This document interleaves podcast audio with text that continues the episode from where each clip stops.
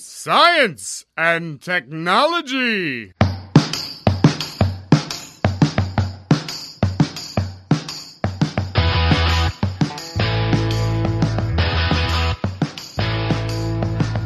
Estamos on com mais um Ciencião. Hoje a gente vai falar se as pandemias acabam. Eu sou Pedro Altreto, professor aqui da UFBC, e vou citar um dos seriados que eu estou viciado ultimamente, que é Westworld. Você, por acaso, já questionou a natureza da sua realidade? Eu sou Célio Fernando, professor aqui também da UFABC. E será que essa pandemia acabou? Será que vamos ter outras? Bom, a gente vai talvez descobrir um pouquinho hoje no episódio. Eu sou Beatriz Faria, aluna do Bacharelado em Matemática da UFABC. E a minha frase de hoje vai ser quanto ao final do ano: Até as pandemias acabam, mas minhas matérias acumuladas não. nunca, nunca. Não deixaríamos, Beatriz. Oi, gente, eu sou a Nayara Menezes, eu sou aluna do Bacharelado em Ciências e Tecnologia aqui da UFBC, em Santo André. E como está estreando, não trouxe nenhuma frase aqui pra gente do Ciencião, mas cobraremos frases muito em breve. Bom dia, boa tarde ou boa noite, seja qual for o horário e dia que você esteja ouvindo esse podcast, seja bem-vindo ao Ciencion, um projeto de extensão da UFABC que trata da partícula elementar da ciência, o pesquisador. Hoje eu vou falar o dia que nós estamos gravando, porque essa pauta não é quente, essa pauta é fervendo. Hoje é dia 23 de novembro de 2021. Então, se você estiver ouvindo esse podcast, tenha em mente que alguns dos dados ou fatos que nós comentaremos aqui podem ter mudado durante essas duas semanas que vamos utilizar para editar o programa. Hoje é a primeira pauta da Nayara Menezes. Nayara, quem você trouxe para falar com a gente e sobre o que, que falaremos? Hoje eu trouxe a pauta sobre o fim da pandemia com a professora Ana. A gente vai falar um pouco sobre as diferenças de pandemia, epidemia e endemia, saber quais foram as mais letais de toda a história e falar sobre a que estamos vivendo atualmente, que é a Covid-19. E será que estamos perto do fim, como diz o Célio? Então, convida a Ana, a professora Ana Paula, que fez o bacharelado em Química na Universidade Estadual de Campinas, a Unicamp, o doutorado em Bioquímica pelo Instituto da Química da USP e atualmente é professora aqui da UFBC, associada ao nível 3, na área de bioquímica, biologia molecular, microbiologia e imunologia, atuando nos estudos de agentes etiológicos e infecções respiratórias adquiridas na comunidade, otite, sinusites e pneumonias. Boa tarde, Ana. Olá, Nayara. Olá a todos. É um prazer participar novamente do Ciencion. Eu fico sempre muito honrado em falar com vocês, porque falar de ciência é sempre um prazer e só é um prazer quando é compartilhado. Falar sozinho é muito chato. Gosto muito de falar sobre ciência e de trazer um pouco de esperança para as pessoas, porque a gente está num momento complicado. Estamos. Muito obrigado, professora Ana, por estar aqui com a gente. Agora a professora vai ter que mudar. O título não está participando do projeto, mas é parte do projeto. Palmas, por favor, aí, o pessoal que estiver fazendo a edição. Professora Ana Paula, que vai fazer parte do Ciencion. Cadeira fixa aqui, sempre uh, nos auxiliando na área de saúde e, e biologia em si, né? E outras coisitas mais, né? A gente já conhece a professora de outros programas. Esse, talvez a professora tenha sido a pessoa que mais participou do Ciencion em 2021. Também não poderia ser diferente. Nós estamos numa época de pandemia. Mas e as novidades? O que, que aconteceu entre o, o mais recente programa e até hoje na vida da professora? Como que tá a vida? Ah, a vida tá corrida como sempre, né? Eu acho que de novidade, eu acho que são só os a fazer. Mas a quantidade de coisas para fazer é sempre muito grande. Mas eu tô numa época de muita esperança. Você tá na da Beatriz, então? É, talvez. As tarefas não vão acabar antes do final do ano. É, a gente acaba antes das tarefas, né? E o Facebook, professora? O pessoal já parou um pouquinho com as fake news ou ainda o pessoal tá com muitas dúvidas e tem falado bastante? Tem participado bastante do Facebook ou não? Tenho participado e as fake news estão cada dia mais complexas. Então, a gente tem coisas muito mais elaboradas sendo feitas, até artigos sendo utilizados para embasar coisas. Quer dizer, a gente tem que se armar, a gente tem que se munir de argumentos ainda mais complexos e mais completos para conseguir abarcar a resposta a toda essa demanda. É procurar as melhores metáforas, né? Porque às vezes tem gente que só consegue entender por metáforas, né? Esse lado da divulgadora científica aflorou esse ano, né? Na professora ou não? Isso já era um desejo antigo? O desejo era antigo, mas a oportunidade veio esse ano. Eu acho que participar do Ciencion tantas vezes, né? Os convites que vocês me fizeram, acho que me abriram certas possibilidades que eu não enxergava antes. Também escrevi alguns textos de divulgação e estou participando da proposta do Núcleo Estratégico de Divulgação Científica da UFBC, que a gente espere que dê grandes resultados. Então, acho que esse ano eu tive coragem de entrar de cabeça nisso, mas a vontade sempre esteve aqui. Eu, infelizmente, não estou participando desse núcleo por causa de um outro núcleo que a gente está propondo também, mas eu acho que nunca foi tão necessário um núcleo de divulgação científica, de popularização da ciência, de conversa direto com a sociedade, como a gente tem feito aqui durante todo esse tempo, né? Mas, professora, vamos falar então se essa pandemia acaba ou não acaba, ou se a professora vai ter que voltar no ano de 2022 para falar sobre pandemia. A gente quer que a professora volte para falar de outras coisas, né? Não só sobre pandemia em si. Então vamos falar sobre pandemia, se a pandemia vai acabar ou não, vai ter carnaval? E a Páscoa, quem sabe se ele vem ou não? Logo depois a vinheta do Ciencião.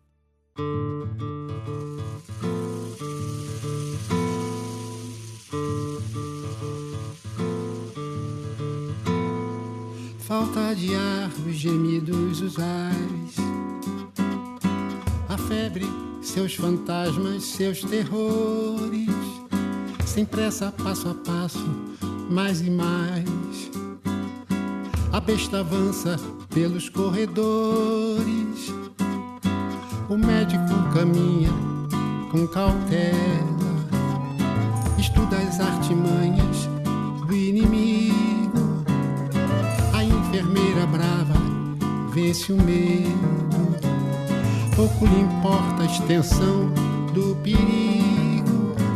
Ana, antes da gente começar a falar especificamente sobre a pandemia, para ajudar até um pouco a gente no assunto que a gente vai falar hoje, você poderia ajudar o nosso ouvinte a distinguir o que, que é um surto, o que, que é uma epidemia, o que, que é uma pandemia, o que, que é uma endemia, essas siglas que realmente aparecem e às vezes a gente fica um pouco confuso. Esses termos têm aparecido bastante nas publicações sobre Covid, sobre SARS-CoV-2 e etc. E as diferenças elas são sutis. Todos esses termos se referem a infecções e os desdobramentos das infecções. Um surto seria ocorrência de casos, mas muito localmente. Um surto pode ser, por exemplo, num hospital. Então, teve um surto de Klebsiella pneumoniae no hospital no Nordeste, esse é um caso real, né? Teve aí nos anos 2000 e foram detectados, sei lá, 500 casos. Já pode ser considerado um surto, porque é uma ocorrência de casos relevante, que é maior do que o normal, maior do que se espera, mas ainda localmente. Se o número de casos aumenta e começa a se espalhar pela cidade, para outros estados, para outras regiões, a gente já considera que é epidemia. Então, é uma frequência de casos maior do que esperado, maior do que ocorre durante o ano e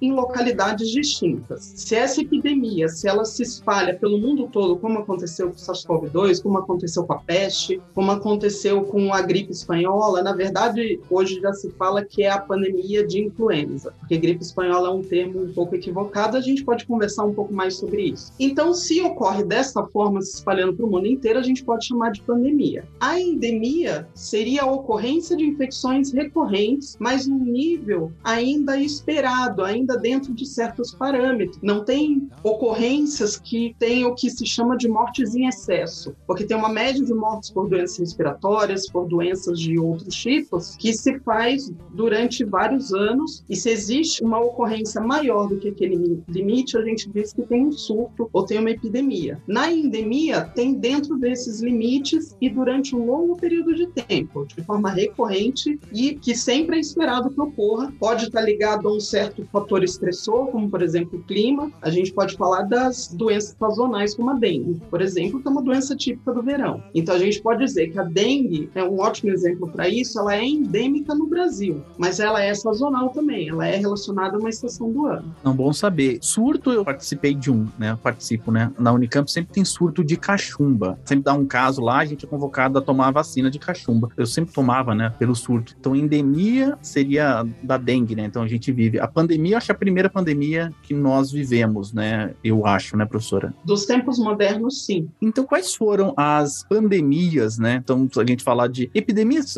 a professora lembra de alguma? As epidemias a gente tem várias. Então, a gente pode chamar a dengue mesmo de epidemia, a gente pode falar de doenças do tipo de que provocam diarreia, como de rotavírus, E. coli, colocar tudo no mesmo grupo, elas conjuntamente podem ser chamadas de epidemias. Também as doenças respiratórias, como pneumonia, causada por diversos agentes, meningites. Interessante. E com relação às, às pandemias, né, as mais famosas, o professor poderia destacar quais foram as mais letais e as mais conhecidas, e principalmente o vetor dessas pandemias? Ah, eu acho que a mais famosa de todas elas é a da peste. Todo mundo fala dessa epidemia que aconteceu lá na Idade Média e matou um terço da população europeia, ali, Euroásia, né? E todo mundo fala dessa epidemia justamente porque ela matou em um tempo bastante razoável, foram muitos anos acontecendo essa epidemia, essa pandemia, na verdade, e a grande complicação eram as condições que se viviam na época, porque não existia higiene necessária.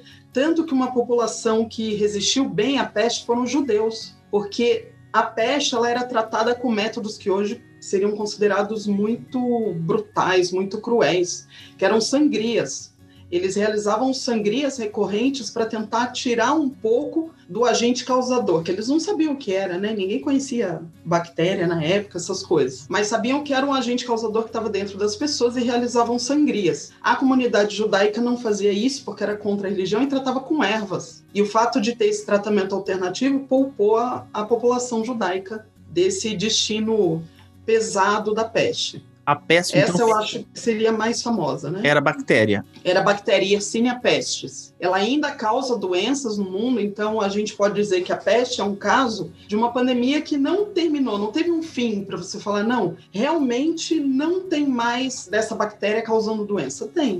O que não tem mais é a pandemia em si, mas epidemias ou surtos tem ainda, em vários locais que não tem higiene necessária porque ela é transmitida por roedores. Então, onde tem lixo acumulado e etc., tem a bactéria.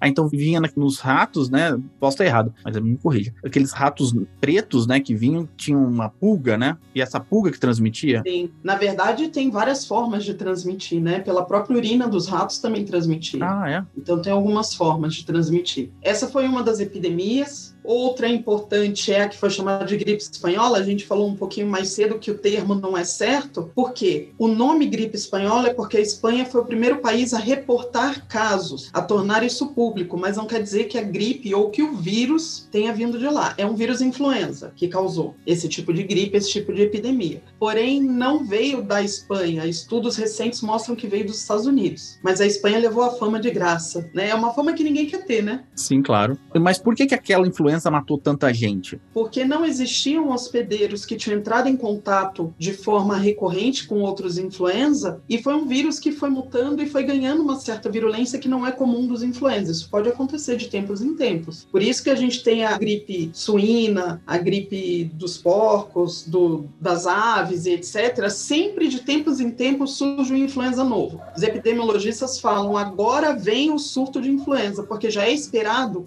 a cada não sei quanto tempo ter um surto razoável, substancial. O da gripe, entre aspas, espanhola, que é esse de influenza, eu não sei se é fake news, aí a professora pode me contar. O pessoal fala que do nada, depois de morrer bastante gente, ah, acabou. Pelo menos as pessoas saíram, tem aquele famoso carnaval que o pessoal fala que no Rio de Janeiro, o pessoal, depois que acabou a- essa pandemia de influenza, o pessoal saiu pro carnaval e tudo. Acabou mesmo do nada? É, esse vírus foi extinto ou ainda tá, tá rodando por aí, ou a gente se acostumou com ele? Na verdade, virou endêmica a doença, ainda existe essa linhagem circulando, ou, na verdade, não a mesma linhagem, mas derivada dela. E essa linhagem ainda causou outros surtos, né? Nos anos 20, nos anos 50, porque a de gripe espanhola aconteceu em 1918 e 1919. Mas décadas depois ainda tinham vírus que eram descendentes ou eram derivados desse. O que aconteceu foi o seguinte: muita gente morreu ao mesmo tempo. Muita gente que ia às ruas. Então, indiretamente se fez um isolamento social. As pessoas que quase não saíam continuaram em casa porque estavam com medo, porque ficaram sabendo que muita gente morreu, e as que saíam mais morreram.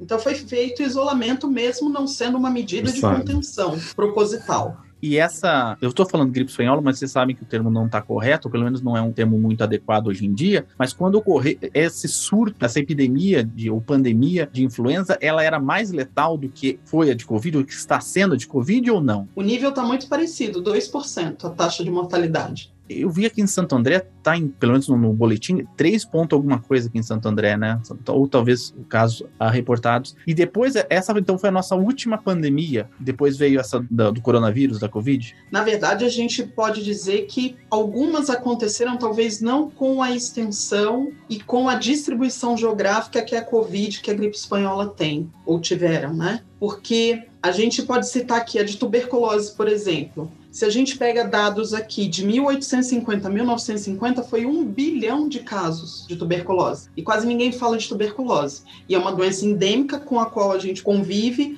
A gente tem vacina para ela, a vacina não é muito eficiente, mas é o que se tem. E um terço da população mundial está infectada com o micobactério tuberculose, que é o agente causador de tuberculose. Mas quase ninguém fala disso. Caramba, tem tratamento, né? É, tem tratamento, mas é um tratamento longo e muitas vezes as pessoas não seguem até o final, porque começam a melhorar e param.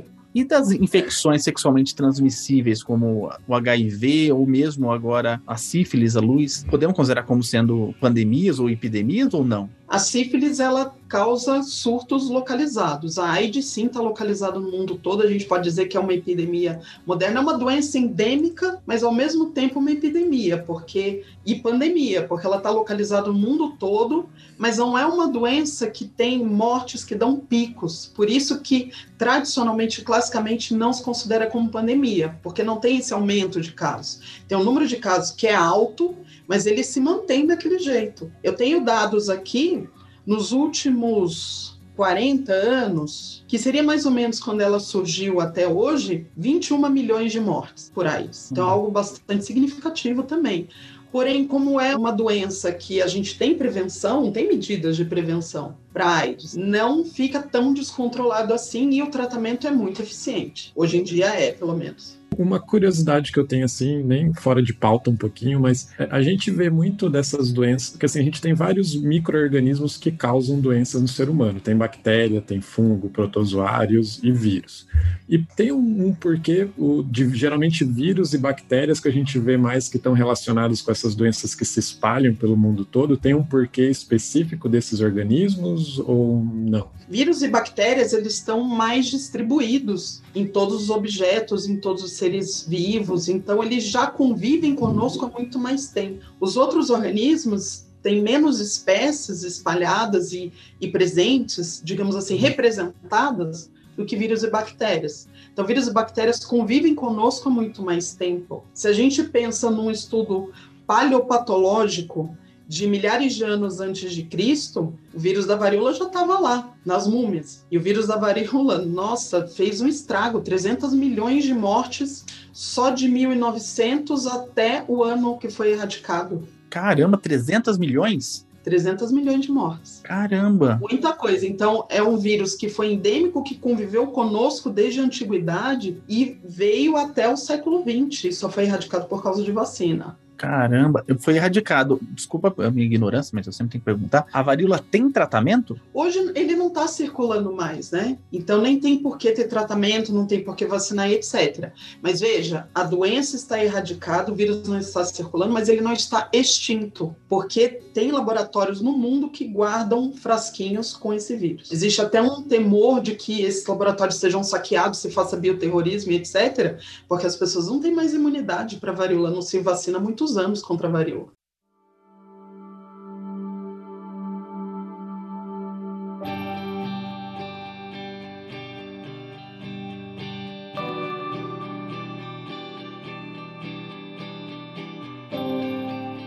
Conter o coronavírus, a gente ficou em casa, né? Até junho, teve gente que não ficou. Eu fiquei, eu ainda estou em casa. Mas, diferente da pandemia H1N1, ela não precisou da quarentena. Então, quais foram as diferenças de ficar em casa do coronavírus com o HN1 e o que, que isso interferiu na nossa vida? E o que está interferindo atualmente? A epidemia de H1N1, você diz, é da gripe espanhola? Não, a de 2009. Mais recente. Mais recente que ocorre é o seguinte: hoje em dia, o que, que a gente pode dizer? Todo mundo tem imunidade, ainda que mínima, à influenza. Por mais que a gente fale, tem muitas variantes por aí circulando, tem muitos vírus, e por isso que se toma todo ano a vacina, a gente tem alguma imunidade, porque ele não muda tanto assim que deixa de ser o influenza. Portanto, essa imunidade pré-existente faz com que qualquer surto que apareça, qualquer epidemia, a gente não vai ter uma população que não está nem um pouco imunizado para aquilo ali. Alguma resposta a gente tem. Portanto, o contato pode gerar um reforço nessa resposta e conduzir a um estado que não seja tão grave.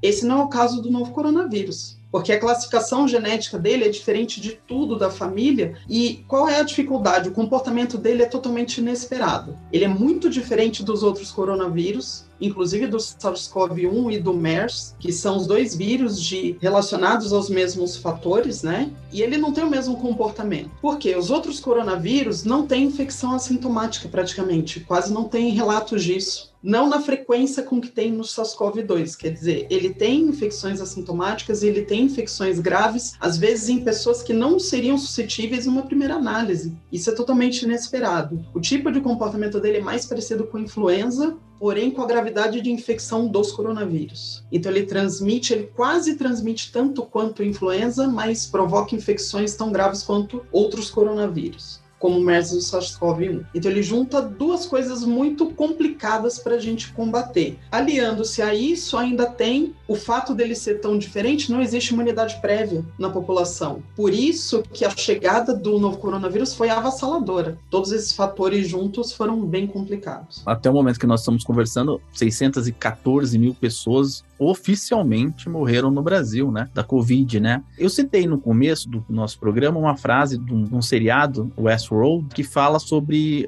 diferentes pessoas veem a realidade de diferentes maneiras. E a gente está numa época da pandemia, né? Que primeiro eu acredito que ninguém esperava uma alegria imensa, mas ninguém esperava que a vacina fosse tão rápida. Todo mundo, pelo menos, esperava que a vacina fosse demorar um pouco mais e a gente pudesse, até os negacionistas pudessem ter mais tempo de palco, né? Mas não tiveram porque a vacina vacina veio logo, né? Mas a gente tá numa parte da pandemia que existe uma parte da população, né? Eu me incluo nela, eu acho, que se mantém dentro de casa, sai muito pouco. Desde que começou a pandemia, nunca mais fui em barzinhos, nem em locais muito fechados, etc tal. Continuo em casa, só vou à academia, porque eu também já tava dando problema de saúde já, por não fazer muito exercício. E tem outras pessoas que vivem como se a pandemia nunca tivesse existido. Aliás, eu acho que é o contrário, como se a pandemia tivesse acabado, por isso que elas estão comemorando tanto, né? Se você pegar os índices de audiência audiência da, da televisão brasileira, novela das nove, por exemplo, que estava dando quase 38 pontos, 35 pontos, hoje, nesse final de semana, é, bateu 19 pontos, mostrando que o share da TV está muito baixo, as pessoas estão indo para a rua. Quem que está mais conectado com a verdadeira realidade ou com a realidade científica? Quem está em casa trancado, quem está em casa saindo aos pouquinhos ou quem está na alegria, no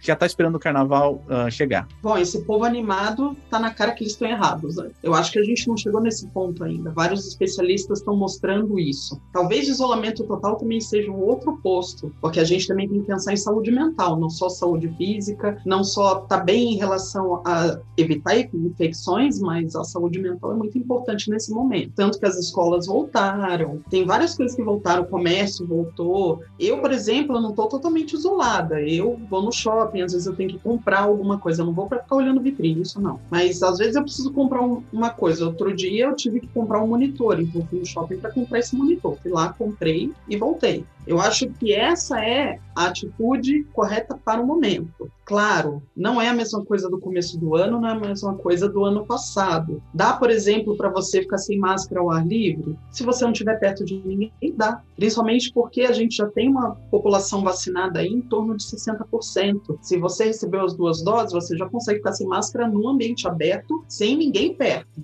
Isso você consegue. No ambiente fechado, de jeito nenhum. No ambiente aberto, com gente do seu lado, principalmente sem máscara, de jeito nenhum. Então, quer dizer, a gente precisa também usar com sabedoria os recursos que a gente tem. A gente não pode se privar de viver, mas também não pode achar que tá tudo certo e vai no baile, vai sei lá onde, porque, nossa, tudo certo. Tomei vacina, então agora eu tenho meu salvo-conduto para fazer o que eu quiser. Não, não tem. Especialmente porque a gente também transmite. A gente ainda pode transmitir porque a vacina ela não é esterilizante e ela não evita 100%, ela não bloqueia a transmissão. Ela diminui bastante, mas ela não bloqueia. Então, quer dizer, o seu filho que está em casa que não está vacinado é um alvo se você sair. Você está vacinado, seu filho não. Então são questões que a gente tem que considerar. É, parcimônia, então. E, e Ana, é, você comentou, né? A gente está falando das vacinas, elas chegaram, mas uma pergunta que muita gente está se fazendo, né? Será que a Covid ela vai virar endêmica como as outras enfim, infecções virais que a gente tem todo ano? Então a vacina do Covid vai entrar no hall de vacinação que todo ano a gente tem? Já dá para saber alguma coisa a respeito disso? Essa pergunta é de um milhão de dólares, né? Aquela pergunta que todo mundo quer saber a resposta. A gente não aguenta mais, a gente quer a nossa vida de volta. A gente não quer mais ficar fechado em casa, não quer mais usar máscara. Meu filho é um que não aguenta mais usar máscara. Ele vai para a escola e já fica, ai, vou ter que passar o dia inteiro de máscara. Porque realmente é algo que cansa e todo mundo quer saber. O que os especialistas dizem, tem um artigo que saiu no meio desse ano, na Nature, que coloca três cenários possíveis. O primeiro cenário é a pandemia se descontrolar porque o vírus começa a mutar demais, a vacinação não avança, etc. A gente está vendo isso em alguns países superpopulosos que são mais pobres, que a vacinação não está avançando, está em taxas abaixo de 50%. Isso é bastante complicado. Mas não é uma situação global. Então esse primeiro cenário ele é menos provável de acontecer. Neste cenário mais catastrófico, se descontrolar a pandemia, a gente ainda vai ter surtos e vai ter casos graves, chegando a quase ocupar todos os leitos de UTI, como a gente tinha no começo do ano, como a gente tinha no ano passado. Mas os especialistas dizem que esse é o cenário menos provável. Ainda bem. O segundo cenário, que eles colocam como mais provável, seria ela se tornar endêmica e talvez até sazonal, como é a influenza. Mas a gente não pode esquecer que a influenza ainda mata entre 500 mil e 600 mil pessoas por ano. Então não é algo que a gente diga tudo bem, tá tudo certo. Não, tem que se tomar vacina provavelmente todo ano. Provavelmente todo ano vai ter que ter reforço. Se a gente chegar num ponto onde tenha mutantes, onde tenha variantes desse vírus com muitas mutações, talvez a gente comece a ver escape vacinal. Nesse ponto, a gente vai ter inclusive que pensar em outras estratégias vacinais, mudando um pouco os antígenos para conseguir abarcar essas novas variantes. Então, ninguém está totalmente protegido neste cenário ainda incerto. Porém, se for endêmica desta forma, pelo menos as vacinas vão servir como uma forma de controle. Portanto, o número de casos não vai explodir, pelo menos de casos graves, o que a gente pode ter um cenário com casos leves, moderados e até infecções assintomáticas acontecendo, como acontece com influenza. Esse é o segundo cenário que eles consideram mais provável. O terceiro é que ela seja endêmica, porém com uma incidência global muito mais baixa do que a influenza, que é o que se tem para os outros coronavírus, por exemplo. Muitos ainda estão circulando, o SARS-CoV-1 não, ele realmente foi extinto, não existe mais. Mas outros coronavírus, principalmente aqueles que causam infecções com sintomas muito próximos de um resfriado, eles são circulantes, mas com incidência mais baixa do que a influenza e não tem grande impacto na saúde global. Esse é o terceiro cenário que também é considerado considerado pouco provável, mas que pode acontecer. Seria o melhor cenário para nós, porque seria voltar à vida ao normal. Porém, o segundo é o mais provável, segundo especialistas, e a vacinação tem um papel essencial nesse cenário para controle desses casos.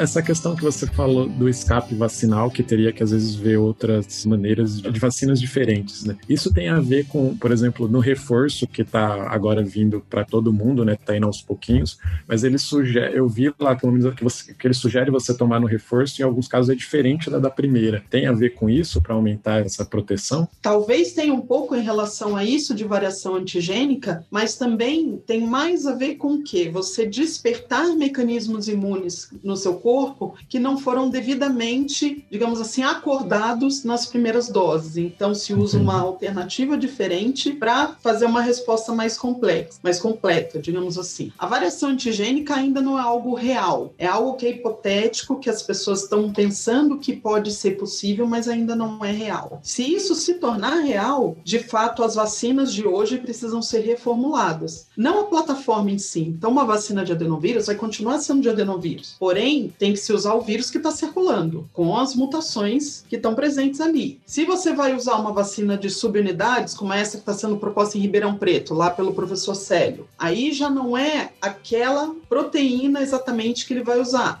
mas é a proteína do vírus mutado já. No caso da Butanvac, eles usam também a proteína spike com algumas modificações para torná-la mais estável. Mas se essa proteína mutar demais, tem que ter essas modificações para tornar mais estável e as modificações que o vírus está apresentando. Então essas pequenas modificações têm que ser feitas. São os mesmos ajustes que se faz todo ano para vacina de influenza. A plataforma é a mesma, o jeito de produzir é o mesmo, porém a linhagem que começa o processo é diferente com base no que se estudou, no que se detectou durante todo o ano no processo de vigilância epidemiológica. Além das vacinas, professora, na época do H1N1, foi a primeira vez que eu tinha visto uma epidemia na minha vida, pelo menos que eu me recorde, o pessoal começou a usar muito álcool em gel, né? E algumas pessoas começaram a usar máscara, né? E eu achei aquilo muito interessante, eu achava que ia ser um novo patamar de higiene na nossa sociedade, mas a gente viu que em 2010 começou a cair, daí nunca mais eu vi nem álcool em gel, assim, nos lugares, né? O professor acredita que essas medidas higiênicas, né, de ter um álcool em gel acessível grande parte do tempo para as pessoas e as pessoas que estiverem gripadas, é, usarem máscara, que se você tiver gripado, for numa aula, né, de preferência não vá, né, mas se você tiver aqui, né, usar uma máscara, né, para tentar proteger os seus amigos, você acha que essas medidas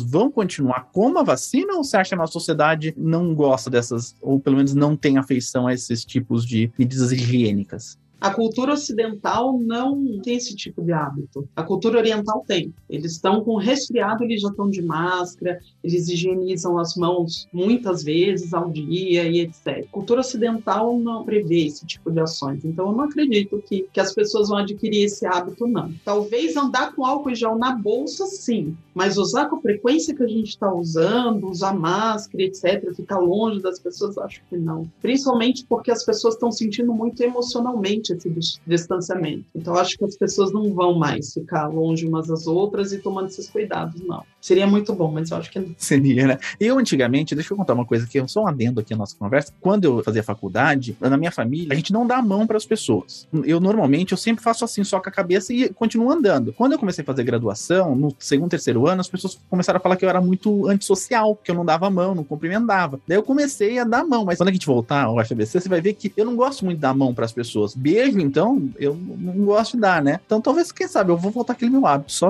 dar uma mexidinha com a cabecinha assim, meio, meio japonês, assim, tá bom. É, você é um brasileiro atípico, né? O brasileiro geralmente gosta de agarrar, gosta de abraçar, beijar, como se fosse amigo íntimo, né?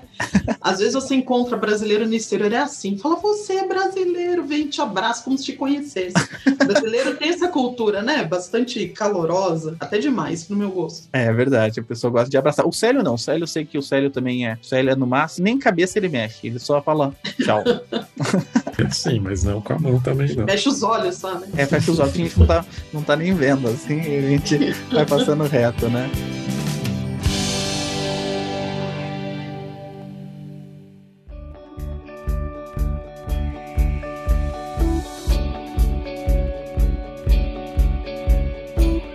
A gente está falando muito sobre as vacinas. Aqui no Brasil, a gente tem a cultura da vacinação. Eu lembro que eu era vacinada assim na creche. Minha mãe trabalha em posto de saúde. É tipo, ah, tem vacina, toma vacina pra pneumonia, pra gripe, pra. A gente, recém-nascida, a gente já sai do hospital com a vacina, né? Só que atualmente, nessas últimas semanas, a gente tá vendo que no, na Europa tá explodindo os casos de Covid. Tá subindo muitos números. E lá não tem a cultura da vacinação. Mas não é por falta da vacina, é, são anti-vacina. Então, a minha pergunta é: o que que isso pode interferir? Porque vai ter gente que vai viajar para lá, final de ano, e vai ter gente que vai vir pro verão, vai vir pro carnaval. Então, o que que isso pode interferir na vacinação do Brasil, que já está melhorando o número de casos? A gente tem pesquisas, tem comprovante que estamos melhorando com a vacina. E eu gostaria de saber que assim, qual o problema que vai ocorrer? Foi muita gente para lá, vem muita gente para cá. O que, que pode acontecer? Fazer uma previsão exata é muito difícil, mas certamente há uma chance de ter um novo surto, porque são outras linhagens chegando, não é? Um país que ainda não vai ter alcançado imunidade de rebanho. A gente não vai estar com 90% vacinado no carnaval. Não existe essa previsão. E tem uma outra questão que é o seguinte: a gente está com uma certa porcentagem vacinada, está em torno de 60% com as duas doses, e até uma dose com 74% mais ou menos. É uma quantidade de pessoas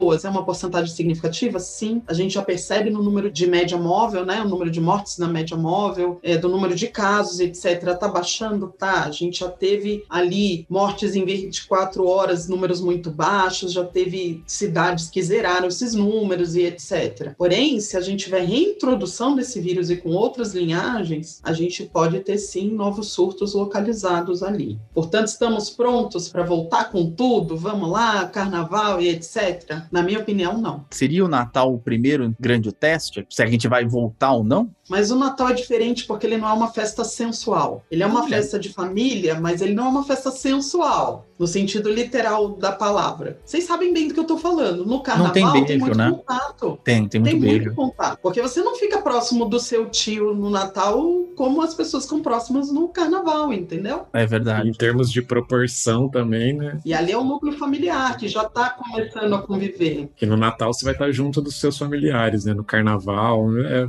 junto de, enfim, Da um galera, monte né? de gente, é. É. Então seria o Réveillon, né? Que seria o Réveillon, o primeiro grande teste. Ah, talvez, talvez. Eu acho que o Réveillon é para esquentar os tambores, entendeu? É para sentir como é que vai ser, porque o Réveillon é um outro tipo de festa. Então a descida pra praia seria um risco agora no final de ano. Mesmo com três doses, duas doses, é um risco para a população. Enquanto a gente ainda tiver essa porcentagem, sim. Para aqueles que estão vacinados, provavelmente eles não vão ficar doentes, mas eles são reservatórios, porque a vacinação ela não bloqueia transmissão. Então você está vacinado, você está bem, você vai para a praia, mas seus filhos não estão. Algumas pessoas não estão. Tem gente que tem contraindicações de vacinação, porque tem pessoas que têm comorbidades que não pode ter nenhum tipo de intervenção. Então, quer dizer, você está bem, mas você é um vetor de transmissão potencial. Cada pessoa que está vacinada é um vetor de transmissão potencial. Por isso que é importante a gente atingir a imunidade de rebanho, porque atingindo essa imunidade, ou digamos assim, estando muito próximo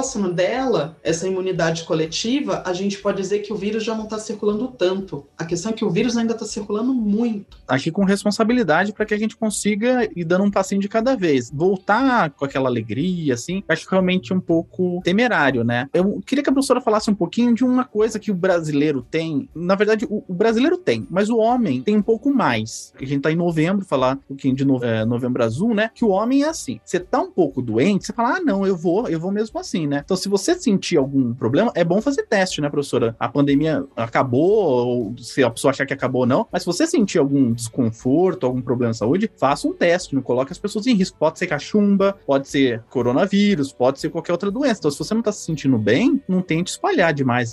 É, essa é uma questão. Homens não gostam muito de aumento. Não gostam. percebe isso. Porque o homem acha que vai ficar doente, ele já tá se sentindo mal. Ou muitos homens têm isso. Eu conheço vários assim, não tô dizendo que são todos, tá? Mas eu Uhum. assim. Não, eu sou assim. Eu tô doente, eu boto meu pé no consultório, o médico pergunta pra mim: você tá com algum problema? Não, não tô com nenhum problema. Nem sei porque eu vim aqui. Tô indo embora. Parece que a minha doença vai embora no momento que eu boto o pé no, no consultório. Impressionante. Curado automaticamente. Curado automaticamente, placebo, na veia. Essa é uma mensagem muito importante. Se tiver sentindo algum sintoma, ainda que não seja o típico de Covid, mas qualquer alteração, a gente conhece o próprio corpo, né? Então, qualquer alteração que você sentir, realmente tem que procurar um médico, procura um postinho, vai se consultar, realmente, porque agora vem as férias e é o período onde está todo mundo muito próximo. Então é Exatamente. importante que todo mundo esteja o melhor possível, o mais saudável possível.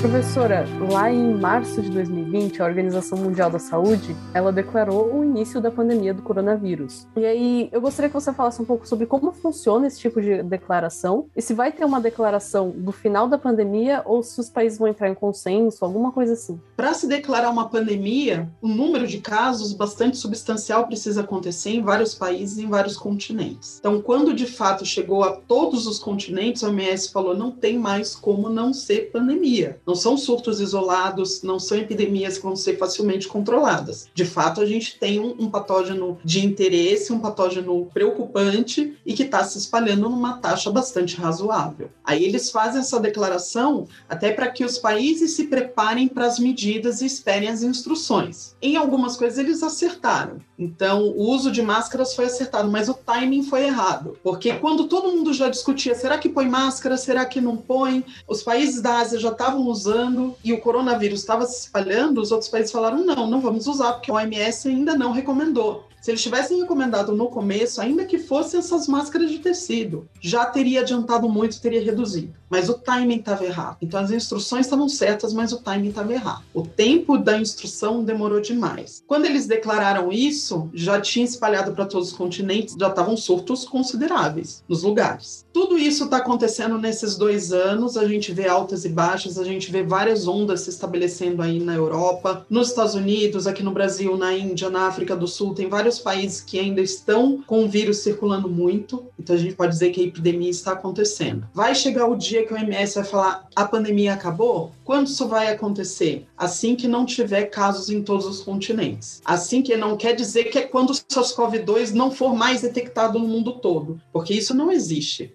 Isso dificilmente vai existir para um tipo de patógeno como é o novo coronavírus. Isso aconteceu para o SARS-CoV-1, de fato ele foi erradicado porque não existia praticamente infecção assintomática. Então todo mundo que pegava rapidamente desenvolvia os sintomas já era isolado. Aqui o tempo de latência está até 14 dias, às vezes até um pouquinho mais. Portanto, tem um período pré-sintomático daqueles então que vão desenvolver os sintomas, mas já estão transmitindo, e tem também os assintomáticos. Portanto, a gente não pode esperar que o SARS-CoV ele vai terminar. Portanto, se a OMS decidir declarar fim da pandemia, vai ser quando ainda existirem alguns surtos localmente, alguns surtos, algumas epidemias em alguns países, mas não for algo disseminado em todos os continentes. Então ela vai dizer que ainda é um patógeno de interesse ou de preocupação, mas não é mais pandêmico porque não tem casos acontecendo de forma recorrente nesses locais. Pode ser que não aconteça, porque para outras pandemias não foi declarado fim, não foi declarado fim, por exemplo, da gripe espanhola. Simplesmente a gente começou a conviver com vírus e vieram os vírus derivados, etc, mas não era algo de gravidade ou de severidade tão alta quanto foi em 1918 e 1919, que foi o ápice dessas infecções. Portanto, não foi erradicado o patógeno, mas não tinha mais aquele número de casos tão grande. Então, pode ser que a pandemia se resolva sozinha, mas não tenha um fim oficial. Agora, quando que os países voltam ao normal? Cada um vai decidir o seu critério, os países têm liberdade para fazer isso. Provavelmente a Europa vai ter um critério só porque a União Europeia decide isso em conjunto. Mas os outros países, cada um vai decidir por si, cada um vai saber como fazer. Quais as implicações disso? Vamos ter de novo controle de fronteiras? Agora as fronteiras foram abertas. Será que a gente vai ter controle de novo se surgirem outros picos? Então, cada país vai decidir como fazer. E o fato de ter essas novas ondas nesses países onde o número de casos já tinha baixado bastante é porque as fronteiras abriram. Então, o controle começa a ficar pior quando você tem pessoas de fora trazendo outras linhagens, pessoas assintomáticas.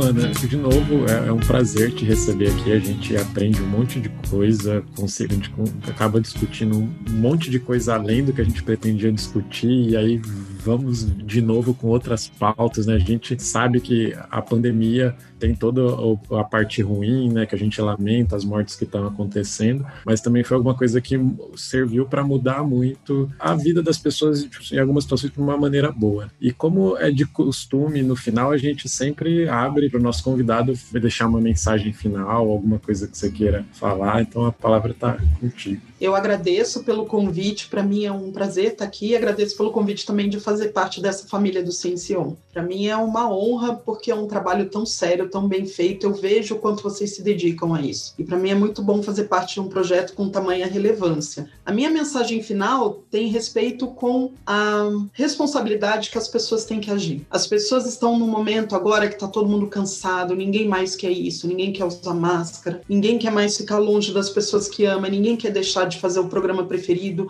Eu mesmo estou sentindo falta de ir ao cinema, mas eu ainda não tenho coragem de ir ao cinema, justamente porque a gente está nesse momento. Então é momento de ter responsabilidade, respirar fundo, porque ainda não acabou. E nada indica de que vai acabar agora porque esse mesmo trabalho que eu citei para vocês dos três cenários mostrou que o SARS-CoV-2 é pantrópico. O que quer dizer isso? Ele pode infectar vários hospedeiros animais, ou seja, essa transmissibilidade entre animais e humanos ainda pode acontecer e manter o, vírus circulando, ou pelo menos um derivado dele, que é muito diferente da varíola. A varíola era um vírus assim melhor comportado, bem comportadinho, porque não tinha reservatório animal, os sintomas eram bem definidinhos, a, a vacina que foi feita era altamente eficaz, com longa duração, etc. Esse não é o caso agora. Então, a gente ainda não tem essa perspectiva de que a pandemia vai acabar. Então, cuidem de vocês mesmos, cuidem dos seus parentes próximos, dos seus amigos, cuidem de todos, porque se vacinar e tomar cuidado é um dever social. Não é só um autocuidado, mas é um cuidado coletivo, para o bem-estar coletivo. Cada vez mais a gente tem que pensar no bem-estar coletivo, não só no nosso espaço, no nosso quadrado, mas como a sociedade é influenciada pelas nossas nossas ações. A gente vê casos por aí de pessoas que se infectam porque receberam a visita de uma pessoa ou porque foram fazer alguma coisa muito importante e alguém lá no local que ela foi não estava se cuidando. Então, o que a gente escolhe em termos de saúde pública impacta os outros, especialmente doenças infecciosas. Portanto, um problema de saúde pública é uma responsabilidade de todos. Então, é isso que eu peço, só consciência das pessoas e continue ouvindo o Ciencion, continue se informando. Boas fontes são poder. Você ser bem informado é poder. É algo que ninguém pode tirar de você e vai fazer você viver melhor. Exatamente. É um prazer, uma honra tê-la aqui. Uh, assim, é uma das poucas pessoas, eu sempre falo isso nos congressos Ciencion. A professora Ana Paula é uma das poucas pessoas que a gente faz a pauta, gente discute muito a pauta antes, mas a gente pode jogar qualquer bola para ela que ela corta maravilhosamente bem. Isso é espetacular. Parabéns mesmo. É um talento. Talvez ao pessoal que a minha mensagem é né, que tudo vem para mudar. Não queira voltar a ser o que era em 2018. É um mundo diferente, o mundo tá mudando. Você vai envelhecendo, a vida vai mudando. A vida não, não é mesmo o tempo todo. Eu cresci nos anos 90, não tinha internet, depois veio a internet, eu não quis ficar lá nos anos 80. A vida vai para frente, gente. Então, agora é usar álcool em gel, pelo menos eu acho que eu vou usar sempre. Eu vou ter máscara lá no UFBC, mesmo daqui 5, 10 anos vou ter máscara. Se eu ver um aluno gripado na minha aula, eu vou lá, vou chegar uma máscarazinha para você, fica aí com a sua máscara bonitinha. Mas obrigado, professora Ana Paula. Feliz Natal. Para você também. Desejo a todos aí boas festas de fim de ano, mas com muita responsabilidade. Feliz Natal, Beatriz. Ó, a estreia da Beatriz como falante aqui no, no Ciencion. Feliz Natal e um 2022 repleto de muita saúde. Obrigada, boas festas aí para todos. Bom fim de ano. Nayara, a pauta é da Nayara Menezes. Obrigado, viu, pela pauta. A pauta é excelente, viu? Feliz Natal também. Feliz 2022. Três patinhos na lagoa. Obrigada, gente. Foi um bom fim de ano para vocês, com muita responsabilidade e que todos se cuidem para a gente poder ter, pelo menos ter o Carnaval 2024, talvez. bom fim de ano, gente. Boas festas. Obrigada. Você não, Nayara, você não falou das aulas, Nayara. Para a gente Ai, ter as aulas. As aulas. Pra gente ter as aulas. Pra, pra gente, gente ter as aulas em 2022, quem sabe? Pra gente conhecer, pra mim conhecer pelo menos a UFBC, que eu nunca fui. Exata, exatamente. Eu sempre falo que eu não sei se as pessoas são altas ou baixas. E eu acho que eu vou, ter, eu vou ter um impacto enorme quando eu ver a pessoa de frente, porque eu não sei a altura das pessoas. Eu vejo todo mundo sentado, a não ser o Célio. O Célio a gente conhece. O Célio, Feliz Natal, tempo. próspero ano novo pra ti. Feliz Natal, Pedro. Feliz Natal pra todo mundo. E a gente se vê no ano que vem de novo. E Feliz Natal pra você que está ouvindo o Ciencion. Muito obrigado por ter ouvido o Ciencion durante esse ano de 2021. Foi um ano bastante desafiador pra gente, triste em muitos momentos mesmo, mas a gente tinha que estar tá aqui fazendo o programa, trazendo informação, um pouco de alegria, um pouco também a gente é, deixou vazar um pouco de tristeza, obviamente, porque é um ano pesado. E você pode dizer aí para você, a pandemia acabou? Vai acabar? Como que você tá agindo na pandemia? Comente no Facebook, no Twitter, no Instagram, no TikTok, vai no YouTube ou mande um e-mail pra gente em contato@ciencion.com se você ainda for a pessoa do e-mail. A gente volta em 2022 com o Ciencion número 50, 50 Ciencion, ou nós seremos pentaconta campeões por ter feito 50 programas. É inacreditável. Até mais, até 2022. Aproveite bem a virada do ano com responsabilidade. Até mais. Tchau. A ciência abre as suas asas, a esperança à frente como um guia. Com São João na reza, a pagelança, a intervenção de Xangô na magia. Neste campo aqui da poesia, casa da fantasia e da razão. Abre-se a porta, entra um novo dia. Pela janela dentro, o coração.